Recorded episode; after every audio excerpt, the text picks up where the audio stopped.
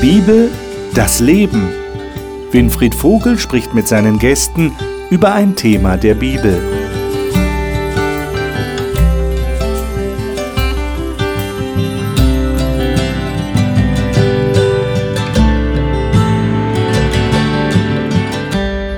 Es ist nicht so schwer vorstellbar, wenn man sich mal vorstellt, dass kleinere Gruppen mehr Kontaktmöglichkeiten bieten, dann liegt eigentlich auf der Hand, dass große Kirchengemeinden nicht wirklich das Ideal sind, wenn es darum geht, Glauben an andere Menschen weiterzugeben, weil in einer großen Gruppe die Kontakte vielleicht nicht so leicht möglich sind wie in vielen kleineren Gruppen. deshalb heute das Thema Multiplikation Kleingruppe innerhalb unseres Gesamtthemas für Gott begeistern, Menschen für Gott gewinnen. Wie geht das und warum sind kleinere Gruppen von Vorteil? Und haben sie nur Vorteile oder gibt es da vielleicht auch gewisse Risiken für die Kirchengemeinden? Darüber wollen wir sprechen. Das will ich mit meinen Gästen hier besprechen. Die darf ich Ihnen jetzt vorstellen. Ronja Wolf ist Sozialpädagogin und macht gerade einen Master in psychosozialer Beratung. In ihrem Podcast Himmel auf Erden vermittelt sie, dass der Glaube an Gott etwas ganz Praktisches ist. Kathi Godina kommt ursprünglich aus Niedersachsen und lebt mit ihrem Mann derzeit in Bayern, wo sie als Beratungspsychologin und Studienbegleiterin im Hope Bibelstudieninstitut tätig ist.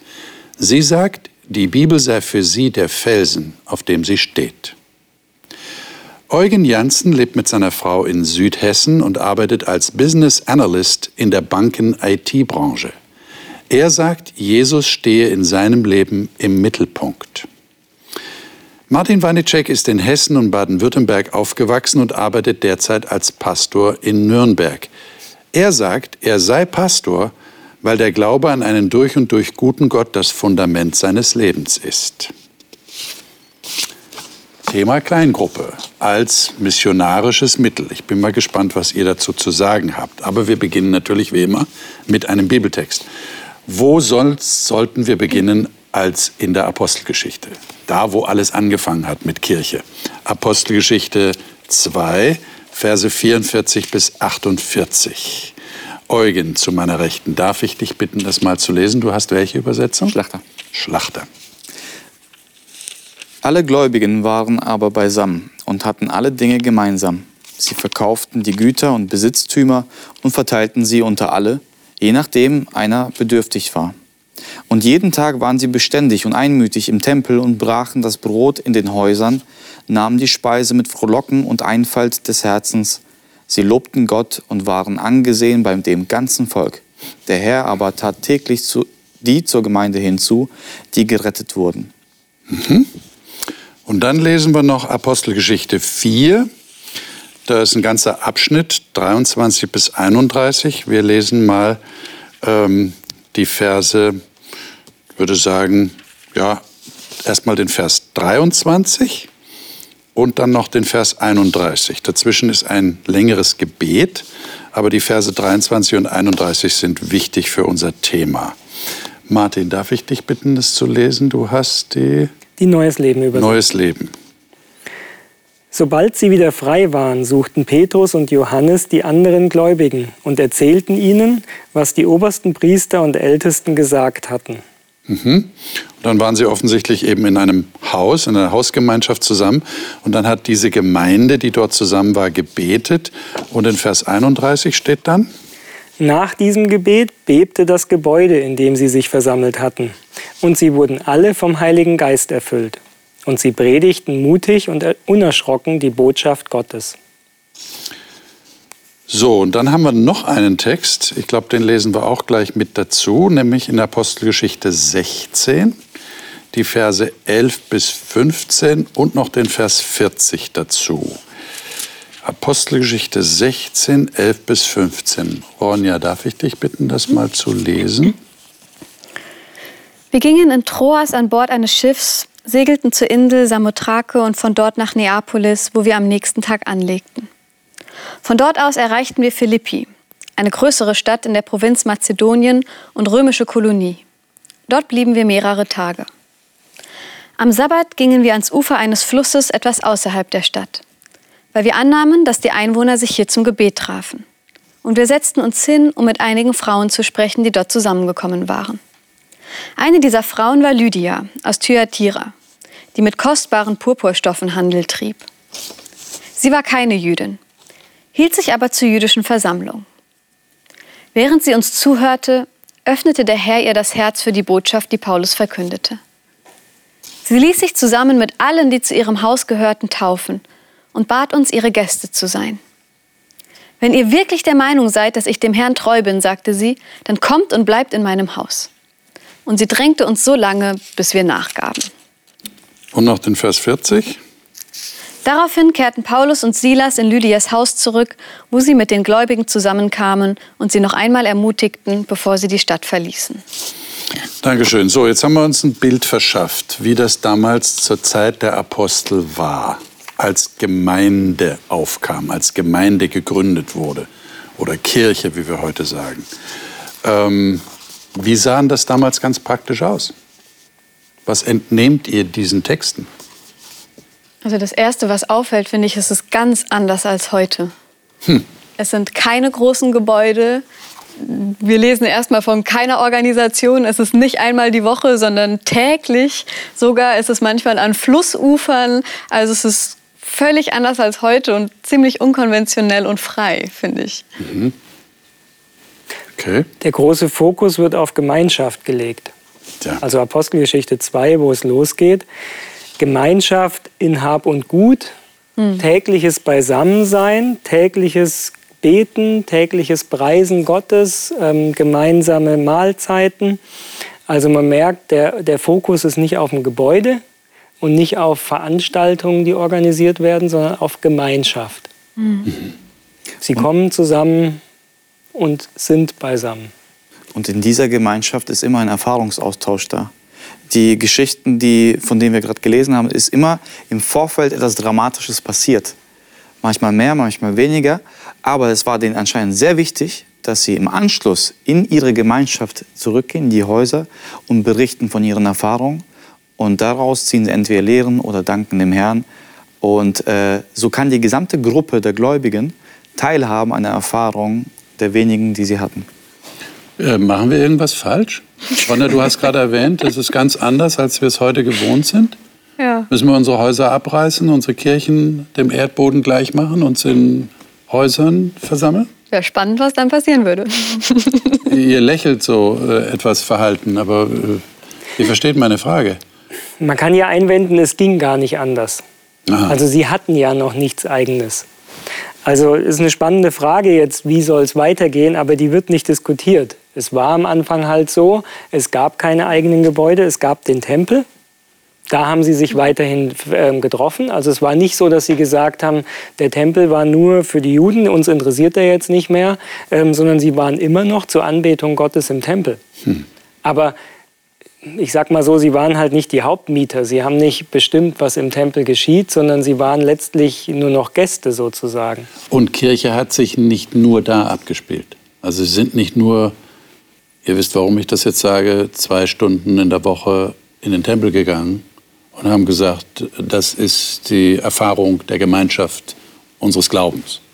Sondern sie haben sich in den Häusern getroffen, haben gegessen zusammen, haben geredet miteinander, haben gebetet. Das heißt, Kirche hat sich nicht nur an einem Tag in der Woche abgespielt. Verstehe ich das richtig? Und die normalen Versammlungsstätten damals waren ja ansonsten noch die Synagogen, wo der Wortgottesdienst stattfand. Ja. Und aus dem waren sie praktisch ausgeschlossen. Was man ja immer wieder liest bei Jesus, dass die Pharisäer diejenigen ausgeschlossen haben, die sich zu ihm bekannt haben. Okay. Also deswegen glaube ich, haben die Synagogen keine Rolle gespielt, weil sie dort als Herausgerufene derer, die Jesus nachfolgen, ähm, keine geistliche Heimat mehr hatten. Also die hatten in gewisser Hinsicht keine andere Wahl. Sie, sie, sie waren darauf angewiesen, sich irgendwo zu treffen und die Häuser haben sie natürlich angeboten, klar. Wenn man nichts anderes hat, das ist ja auch heute noch in Ländern so, wo Kirchen verboten sind, wo, wo Christentum verboten ist, da, da geschieht das ja auch immer noch. Wobei es schon bemerkenswert ist, finde ich, und das sollte man vielleicht auch nicht vergessen, dass Jesus Christus selbst, der diese ganze Bewegung ins Leben gerufen hat, zunächst einmal in die Synagoge gegangen ist, jeden Sabbat. Mhm. Er hatte diese Gemeinde selbst gar nicht so erlebt. Mhm. Also ich meine, ja, vielleicht schon dann eben dieses, was in der, in der Woche gelaufen ist sozusagen oder was er selbst mit seinen Jüngern an dem Sabbat dann hatte. Das war, nehme ich jetzt ganz stark an, die wahre Gemeinde. Aber er ist in die Synagoge gegangen, hm. solange er gelebt hm. hat. Aber ich finde genau diesen Punkt so spannend. So das Eigentliche hat sich für Jesus überhaupt nicht in der Synagoge abgespielt. Also er ist der Begründer unserer Religion, aber darüber steht fast nichts, sondern dass er mit zwölf Männern Tag und Nacht gelebt hat und unterwegs war. Alles ist in dieser Gemeinschaft passiert. Ich finde das eigentlich revolutionär, den Gedanken, weil ich bin mit genau dem Gegenteil groß geworden, ohne dass das negativ ist. Aber ich habe nie eine Gemeinschaft auf täglicher Basis, wo man zusammen isst, wo man zusammen betet, wo man das Leben miteinander teilt, so wie Jesus das ja eigentlich sechs Tage die Woche vorgelebt hat. Mhm. Ich habe das nie erlebt. Ich finde das also es ist ein Riesenumdenken erstmal so auf den ersten Blick. Geht das überhaupt? Ich meine, würde doch heute sofort jemand sagen, ich muss auch irgendwann meinen, meinen Unterhalt verdienen. Äh, und dann abends habe ich keine Zeit mehr oder ich habe was anderes vor oder wie seht ihr das? Lässt sich das heute überhaupt noch so praktizieren oder ist das so eine, so eine romantisierte Vorstellung? Die ersten Christen, die haben alles gemeinsam gehabt, die haben auch alles geteilt. Ja, keiner hatte nur für sich seinen Besitz, haben alles geteilt, um sich gegenseitig zu helfen, zu unterstützen. Geht das oder ist das so eine romantisierte Vorstellung, die heute nicht mehr aktuell ist? Also ich vermute mal ganz stark, dass das ja auch eine Sondersituation war, die wir historisch ja auch immer mal wieder sehen können. Also in Zeiten der Verfolgung von Christen oder hier in der Entstehung, da war dieser ganz enge Zusammenschluss auch wirklich überlebenswichtig. Das haben wir vielleicht momentan in Deutschland nicht. Woanders auf der Welt mag es ganz anders aussehen. Aber wenn du das so sagst, Ronja, so ganz anders ist diese Gemeinde äh, so, ich bin gar nicht so sicher, ob ich das wirklich gerne hätte. ja. Jeden Tag so. Diese Innigkeit und so. Und ich glaube, das dürfen wir auch nicht übersehen. Wir sind von der Persönlichkeit doch alle auch ein bisschen verschieden. Und so viel Nähe ist für den einen oder anderen auch kein erstrebenswertes Ziel. Also ich glaube, ähm, dass wir wirklich was anderes da haben, als das, was wir uns bis jetzt vorstellen oder erlebt haben. Sonst wäre das nicht so anziehend gewesen. Es müsste schon was Besonderes da sein, dass mich das anzieht. Mhm. Ich denke, hier war ein anderer Lebenszyklus der Gemeinde äh, da. Ich muss daran unweigerlich denken an, an Geschäfte, an Unternehmen. Wenn ein Unternehmen startet, heutzutage hat man einen Begriff Start-up, ist eine ganz enge Verbindung unter den Mitarbeitern, die einige sind. Die haben noch nicht diese feste Struktur und sie haben kein eigenes Gebäude, in dem sie sich befinden und dort ihre großen äh, Unternehmungen halt durchführen können. Je weiter sich dieses Unternehmen erfolgreich beweist, muss eine Infrastruktur aufgebaut werden, die solche Projekte in ihrer Vielzahl auch abbilden können und beherbergen können. Und so verläuft sich doch sicherlich auch in unserer Gemeinde. Anfangs gab es diese Struktur nicht. Da war eine Innigkeit, eine tägliche Innigkeit ja fast automatisiert dabei. Die war notwendig. Aber im Wachstumsprozess ist es nicht mehr möglich, 1000, 5, 6, 7000 Leute in einem Raum zu haben. Das muss man dann logistisch aufsplitten. Wir sind jetzt gerade im Lebenszyklus der Gemeinde, äh, wo sich das etabliert hat, dass wir weltweit Gott anbeten, ist nicht mehr möglich in einem Haus. Deswegen brauchen wir Strukturen.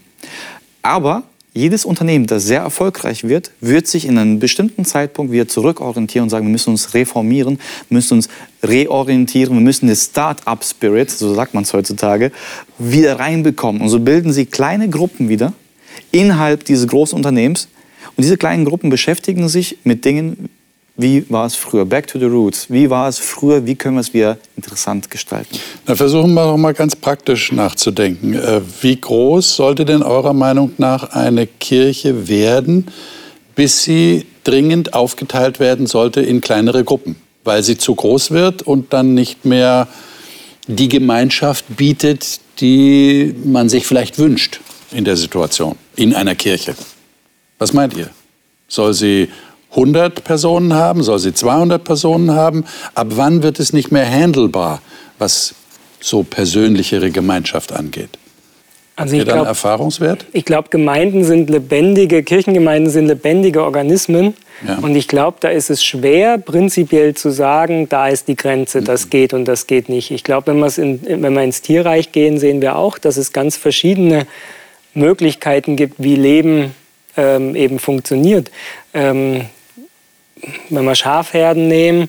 Ähm, ich glaube, die Frage dahinter ist, das, was für den Glauben wirklich wichtig ist, ist das möglich und wird es gelebt?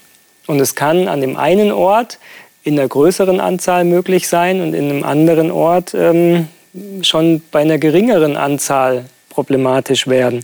Ich glaube, wenn wir die Apostelgeschichte nehmen, in Vers 42, ähm, Kapitel 2, Vers 42, haben wir die Lehre der Apostel, die Gemeinschaft, das Mahl, also das Erinnern daran, was Jesus getan hat und das Gebet.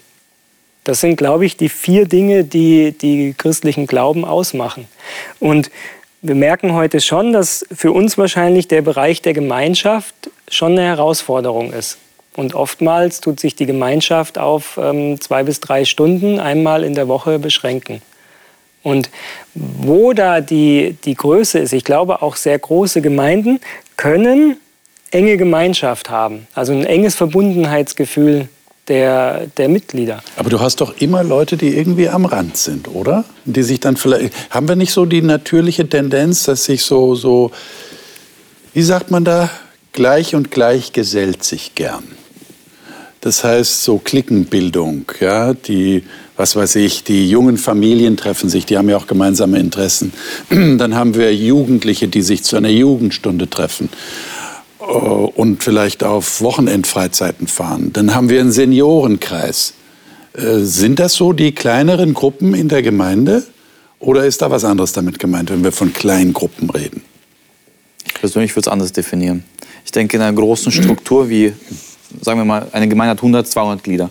Und dann wird es immer unterschiedliche Peer Groups sein, das heißt Altersgruppen, die auf gleichem Level sich befinden und gleiche Interessen haben.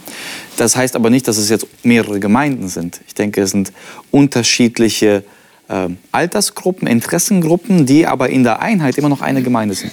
Ich würde Kleingruppe anders definieren. Eine Kleingruppe wäre für mich ein, eine Einheit von Menschen, die unterschiedlichen Interessen oder in unterschiedlichen Schnitten sich befinden. Das ist nicht alle, äh, die sich interessieren für Pfadfinder. Die machen eine Kleingruppe. Ich würde eher davon ausgehen, dass einer von der Pfadfindergruppe, einer von den Senioren, einer von der Jugend, einer von... Aha. Und dieser äh, heterogene Schnitt bildet eine kleine neue Einheit. Du würdest also praktisch die, die, den Querschnitt durch die Gemeinde nehmen und würdest praktisch die Gemeinde in ihrer Gesamtheit in der Kleingruppe wieder abbilden wollen. Das fände ich halt Sinn. Aber wie, wie erreichst du das? Zählst du durch und sagst, alle Zweier, alle Vierer, alle Fünfer. Du lächelst, du bist Pastor einer Gemeinde. Würde das funktionieren? Also in der Praxis kenne ich keine Gemeinde, wo das funktioniert. Die Kleingruppen, die es gibt, sind eben Jugendgruppen, Pfadfindergruppen, ja. Seniorenkreis. Und ich glaube, gerade vielleicht wir hier in Deutschland sind von unserer Kultur auch so, dass das, was du vorhin sagtest, ich will gar nicht so viel Nähe, ähm, ich habe gar nicht das Bedürfnis dazu. Und wenn der Pastor jetzt kommt und sagt, Kleingruppen sind aber gut und ihr müsst es jetzt machen und wir haben da einen Plan gemacht und ich habe euch eingeteilt und ihr findet, an dem Tag in der Woche geht ihr zu dieser Kleingruppe mit den und den Leuten, dann schauen mich alle nicht, an. Das ist aber nicht euer Ernst. Wir reden jetzt über Kleingruppen. Ihr sagt, Kleingruppen brauchen wir nicht? Also ich erlebe das ganz anders, wenn ich das jetzt einfach mal so sagen anders. darf. Ja. Okay. Also ich komme aus einer ganz großen Kirche und ich habe mit meinen Freunden, wir haben schon lange gedacht, das, was also für mich bedeutet Christ zu sein, nicht die Bibel zu lesen und zu beten, Punkt. So sage ich jetzt mal, sondern es bedeutet für mich in einer Familie zu leben.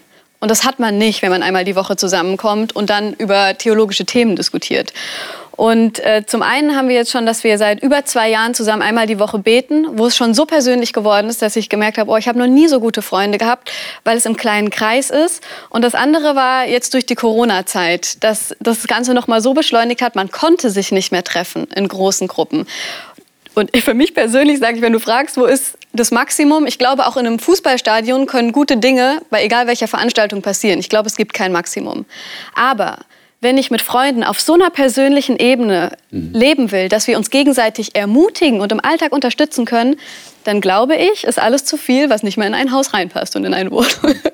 Weil man muss sich gegenseitig kennen, man muss die Alltagsthemen kennen. Und ähm, gerade durch die Corona-Zeit haben wir uns öfter in kleinen Gruppen getroffen. Und manchmal waren wir wirklich zu viert, manchmal waren wir zu fünf, manchmal waren wir zu sechs, manchmal waren wir zu zweit. Und es ist nicht eine feste Gruppe, sondern manchmal sind hier die vier, manchmal sind da die fünf. Dann gehen da die drei spazieren und jeder hat so seine Kontakte und der, der Zeit hat, kommt am Mittwoch zusammen. Davon kommt die Hälfte dann wieder am Samstag zusammen und andersrum. Wir können Leute von allen Schichten, Altersklassen da drin integrieren. Da ist ganz viel Offenheit da und dadurch sind Freundschaften entstanden, die sind so tief. Wir gehen durch unsere tiefsten Momente miteinander. Wir beten zu jeder Tages- und Nachtzeit, wenn wir es brauchen, zusammen. Wir sind füreinander da und ich erlebe das so und so, dass ich auch sage, Mensch, und dieses Essen, was hier so im Mittelpunkt steht, ja, die einzigste Feier, die Jesus uns geboten hat, ist zusammen Abend zu essen.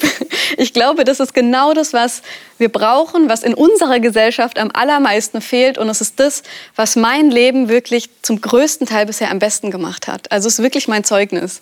Aber, aber ich höre dich jetzt so, das hat sich so entwickelt, das ist so gewachsen, das ist fast natürlich gewachsen, so hörst du dich jetzt an. Ja. Äh, jetzt aufgrund einer speziellen Situation, Ja. jetzt würde vielleicht mancher sagen, naja, und wenn dann Corona vorbei ist, was machen wir dann? Wird das dann wieder so natürlich wachsen? Oder gibt es tatsächlich auch die Maßgabe eines Pastors oder von irgendeiner Kirchenleitung, die da sagt, Leute, wir sollten dafür sorgen, dass wir uns mehr multiplizieren, dass wir also mehr Kontakte auch nach außen haben und deshalb bringt es uns nichts, wenn wir in dieser großen Kirchengemeinschaft bleiben, sondern wir sollten kleinere Gruppen bilden. Aber ich höre so bei euch raus, das funktioniert nicht auf Befehl. Nee, du sagst, das das, ist eine natürliche Entwicklung. kommen. Aber Ja. wie geht man es jetzt an, Also wenn ich- es doch gut ist? Ich würde da sehr stark für die Vielfalt plädieren. Okay. Ich wäre nicht dafür, dass wir sagen, die Kleingruppe oder die kleine Gemeinde sozusagen jetzt im Haus wäre das Einzige. Äh, Ich denke, dass es auch in großen Gemeinden sehr gut funktionieren kann. Als Beispiel, ich habe einige Jahre in einer Gemeinde verbracht, sozusagen mit mehreren hundert äh, Gemeindegliedern und habe mich dort super gefühlt, weil die Möglichkeit besteht, eben in diesen kleinen kleinen äh, Versammlungen sozusagen äh, mit bestimmten Zielen oder so gemeinsam Gemeinschaft auch zu haben. Wenn das vorhanden ist, kann auch eine sehr große Gemeinde super ein Zuhause bilden.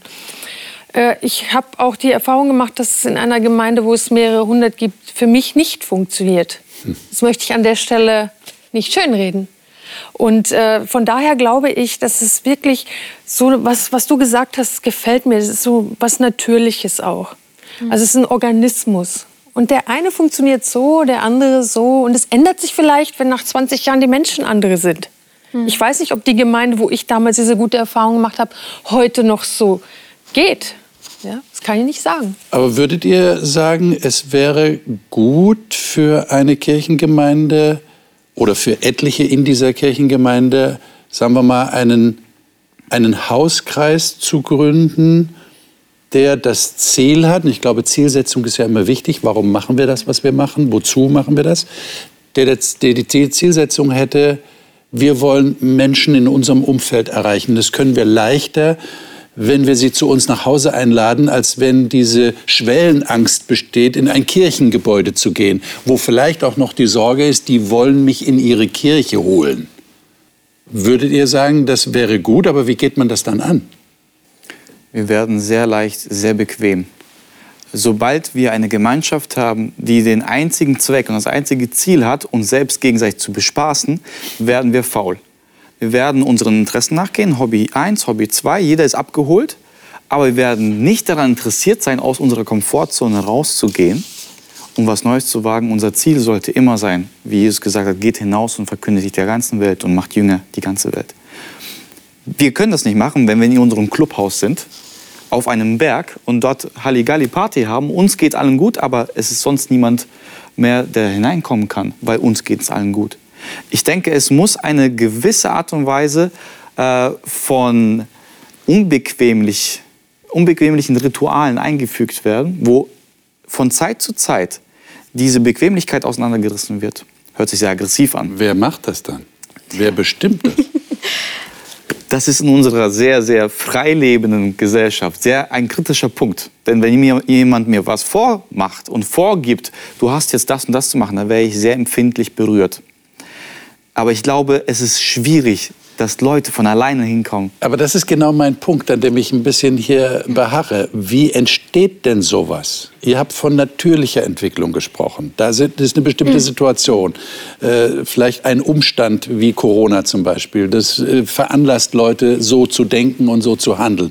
Aber wie entsteht es denn ohne so etwas? Entsteht es überhaupt? Das Bedürfnis danach? Oder muss es von oben irgendwie angeordnet werden? Aber da habt ihr ja schon gesagt, nee, das funktioniert eigentlich nicht. Von innen heraus. Ich denke, es Aber braucht wie geht denn das Initiatoren. von, aber wie geht denn das Also von wenn, innen wenn ich heraus? jetzt einfach mal unser Beispiel nehme, das ist nicht durch Corona entstanden. Das ist Ah, nur durch okay. Corona mehr geworden. Wir machen das seit zwei Verstehe. Jahren so.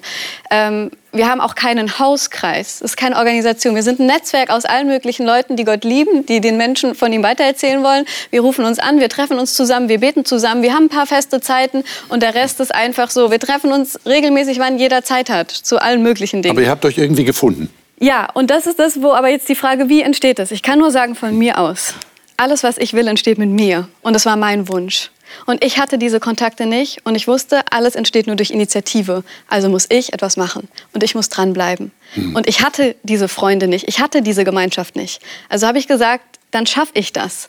Und ich habe die Leute eingeladen. Also Gastfreundschaft ist ein Riesenthema dort und ich mache das bis heute. Ich komme aus einer Familie, wir haben keine große Gastkultur und ich wusste, das ist das, was ich brauche und es ist schwer für mich, weil ich kann weder besonders gut kochen, noch haben wir eine besonders geeignete Wohnung dafür.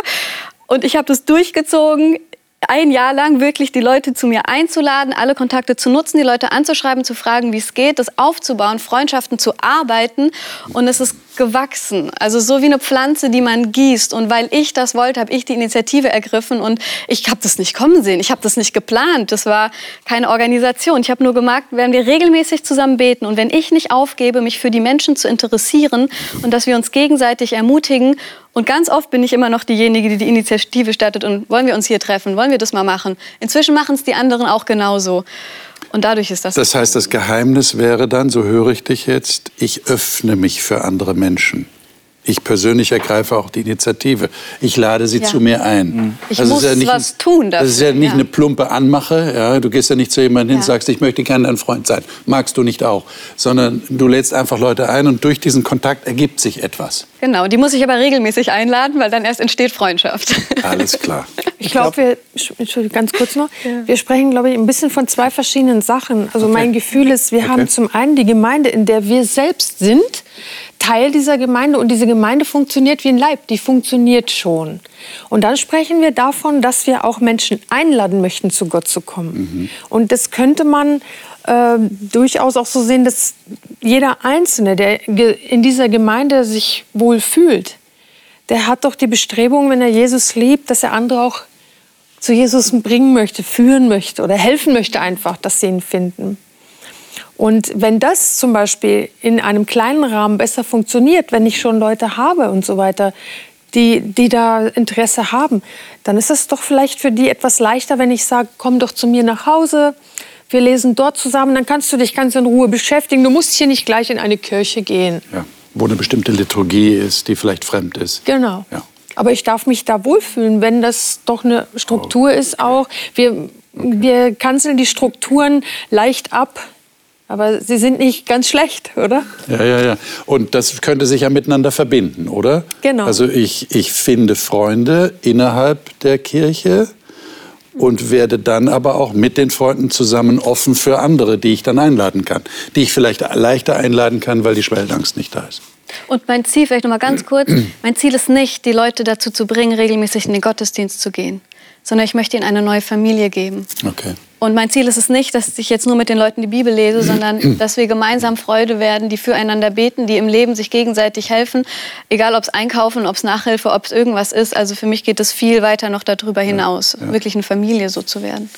Martin. In der Frage, wie sowas geschehen kann, wir haben ja mit Apostelgeschichte 2 begonnen und da zeigt uns ja die Bibel, wie es begonnen hat, nämlich bevor diese Texte kamen, dass sie alles geteilt haben und zusammen waren, erleben wir ein großes Ereignis, nämlich die Ausgießung des Heiligen Geistes.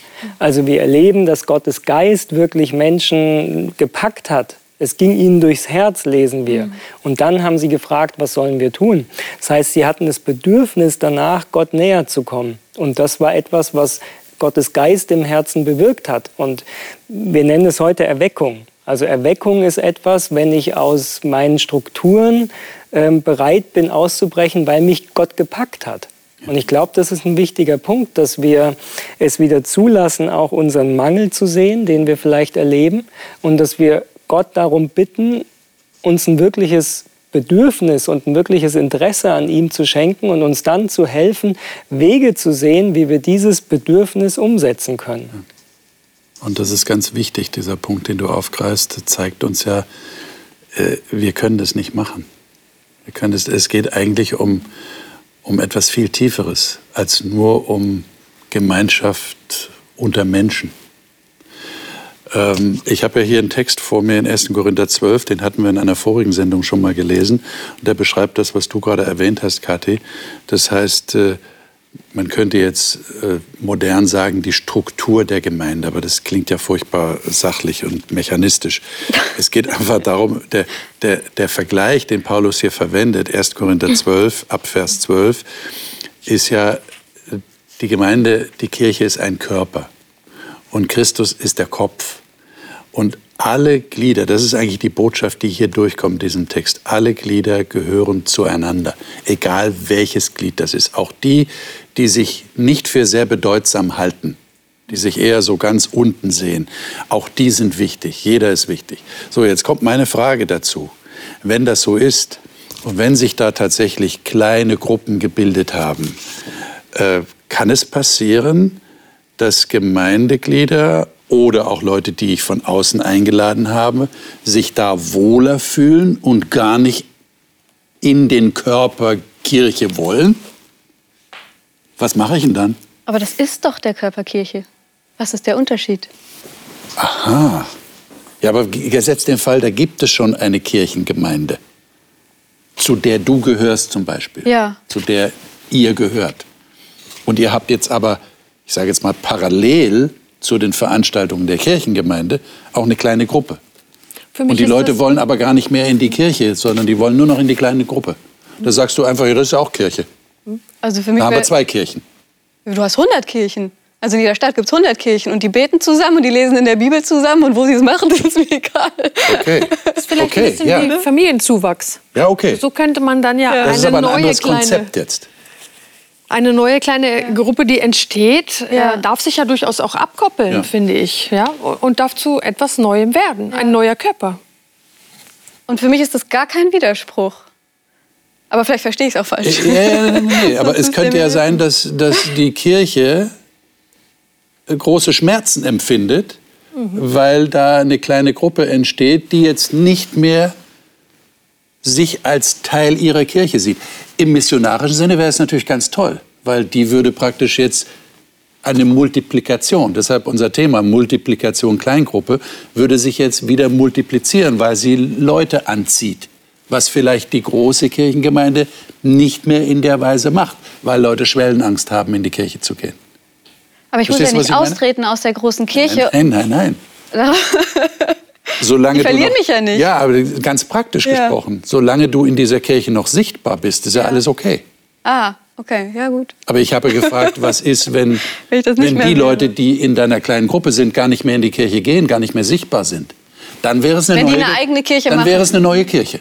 Und das wäre für die anderen vielleicht schlimm, weil dann was fehlt. Naja gut, das wäre ein Abschiedsschmerz möglicherweise, aber Hm. im Sinne der Multiplikation da durchaus positiv, oder? Deshalb haben wir glücklicherweise nicht nur das Bild des Körpers für die Gemeinde, sondern auch das Bild der Gemeinde, äh, der Familie. Ja, also wir sind Okay. ja Brüdern und Sch äh, Brüder und Schwestern sozusagen.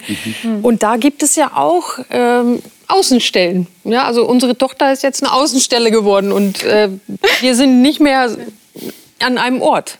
Ja, Irgendwann ist sie eine eigene Familie. Genau, und das ist doch wunderbar, finde ich. Natürlich fehlt sie, sage ich mal. Ja. Ja. Aber ich weiß doch gleichzeitig, da ist was total Schönes irgendwie, auch was auch wächst und das ist dann okay. Also war das, war das, das ist nicht vielleicht genau der der Zweck? entscheidende Punkt. War das Ja. nicht der Sinn und Zweck? Ja. Ja. Da, dafür hast du auch dieses Kind in, in, in die Welt gesetzt, damit es ein eigenes Leben führen kann. Und wenn die Gemeinde diese überfürsorgliche Mutter ist, die Helikoptereltern, die niemand darf hier raus. Wir sind eine Großfamilie, niemand wird diese. Das ist doch. Da ist der Zweck der Gemeinde, die Multiplikation, die Verbreitung der, dieser guten Botschaft komplett vorbeigegangen an den Leuten. Ich glaube, die Schwierigkeit in der Praxis und die Konflikte erlebe ich ja. ja. Die Schwierigkeit in der Praxis ist, dass ähm, heute viele Kirchengemeinden das Problem haben, genügend Mitarbeiter zu finden. Ja. Also es ist eine Organisation. Mhm. Die Organisation funktioniert mit Gemeinderäten und Aufgaben, die eben getan werden müssen, wie Gottesdienste, Gottesdienstleitungen, Musikbeiträge. Und dann ist natürlich die Schwierigkeit, wenn Leute sich zurückziehen und ihre Gaben nicht mehr da sind. Mhm. Ja. Und man hat dann nicht mehr genügend Musiker oder genügend ähm, Leute, die die Gottesdienstleitung machen oder die Gesprächsführung in Gesprächsrunden und man oder die, die Kinderbetreuung während den Gottesdiensten und man ist dann händeringend dabei, Leute zu suchen, die bereit sind, ähm, wieder eine Aufgabe zu übernehmen. Und ich glaube aber, dass wir hier eben Konflikt haben zwischen dem Bild, was ist Gemeinde, welche Rolle hat Gemeinde. Ja. Und für manche ist eben Gemeinde eine Organisation, die gewisse Dinge eben macht. Ja. Und der Vorteil ist natürlich, dass ich nicht alles machen muss, sondern ich kann mich auf einen Bereich spezialisieren. Oder ich kann eben auch nur einmal in der Woche vorbeikommen, ich genieße einen Gottesdienst und gehe wieder nach Hause. Ähm, das ist eben die Gefahr davon.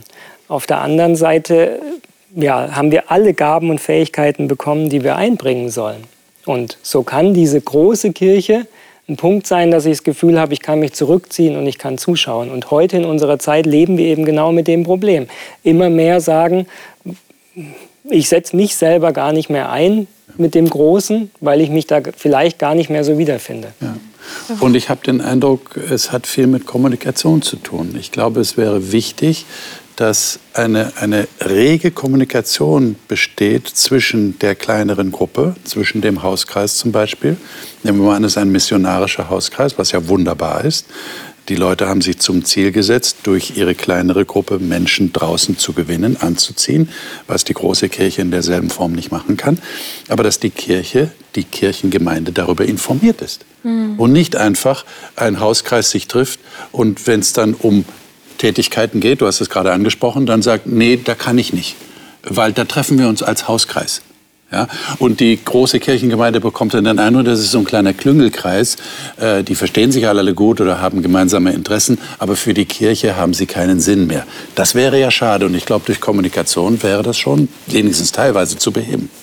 Es ist aber auch eine zentrale Frage, ob mir immer bewusst ist, dass dieser Kopf der Gemeinde des Körpers Jesus Christus ja. ist. Mhm. Weil letztendlich, wenn ich das nicht mehr im Blick habe, dann, dann verfange ich mich irgendwo in diesem Körper oder in meiner Funktion. Aber ich tue doch als äh, Körperglied das, was mir der Kopf sagt.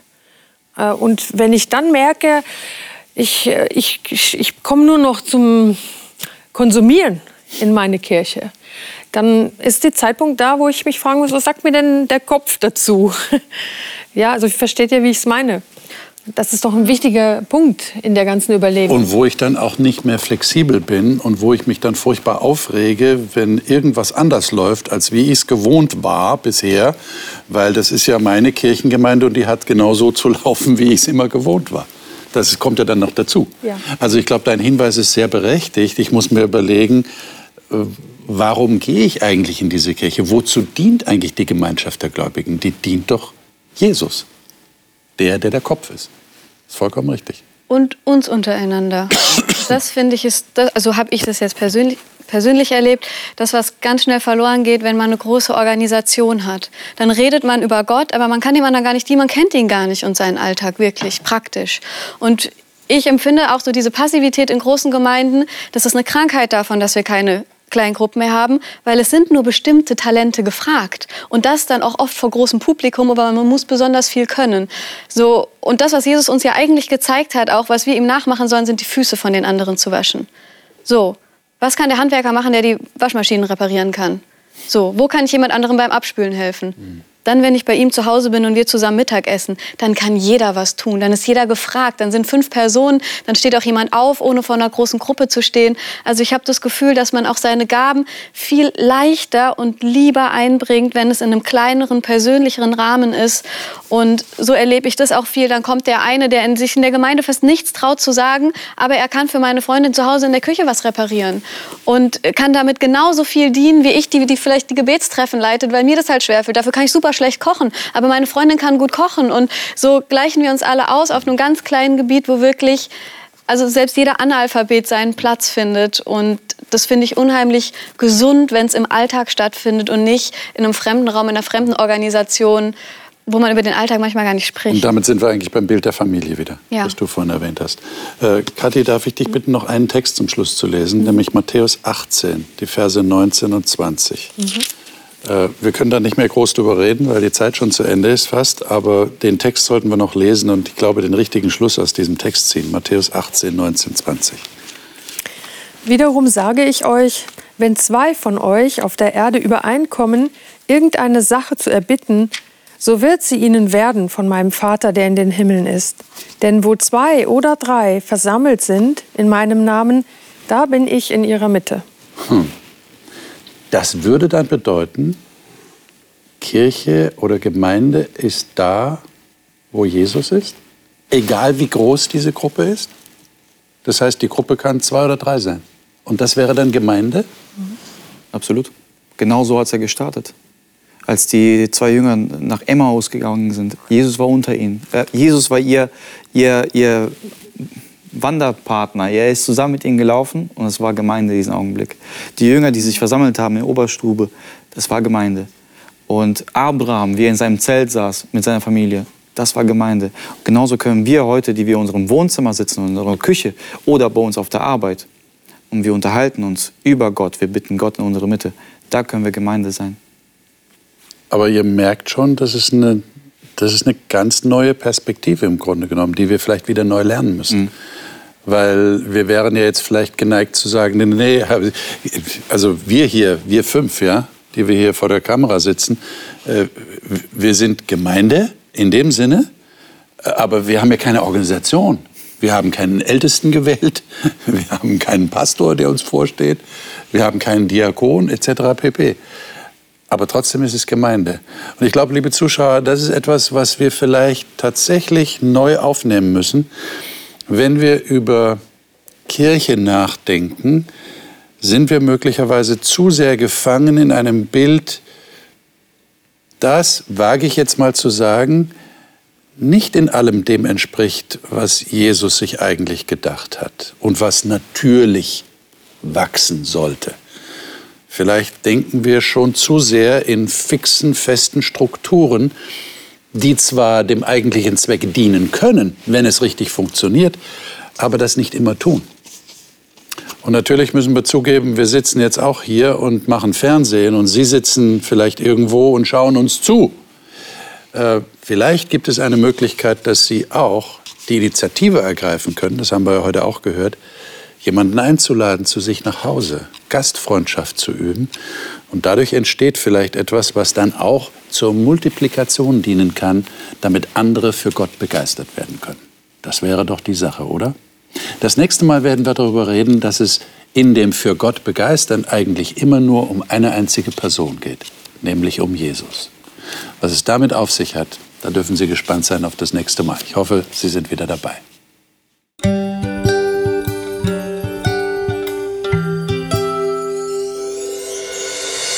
Sie hörten auf Hope Radio die Bibel, das Leben mit Winfried Vogel und seiner Gesprächsrunde.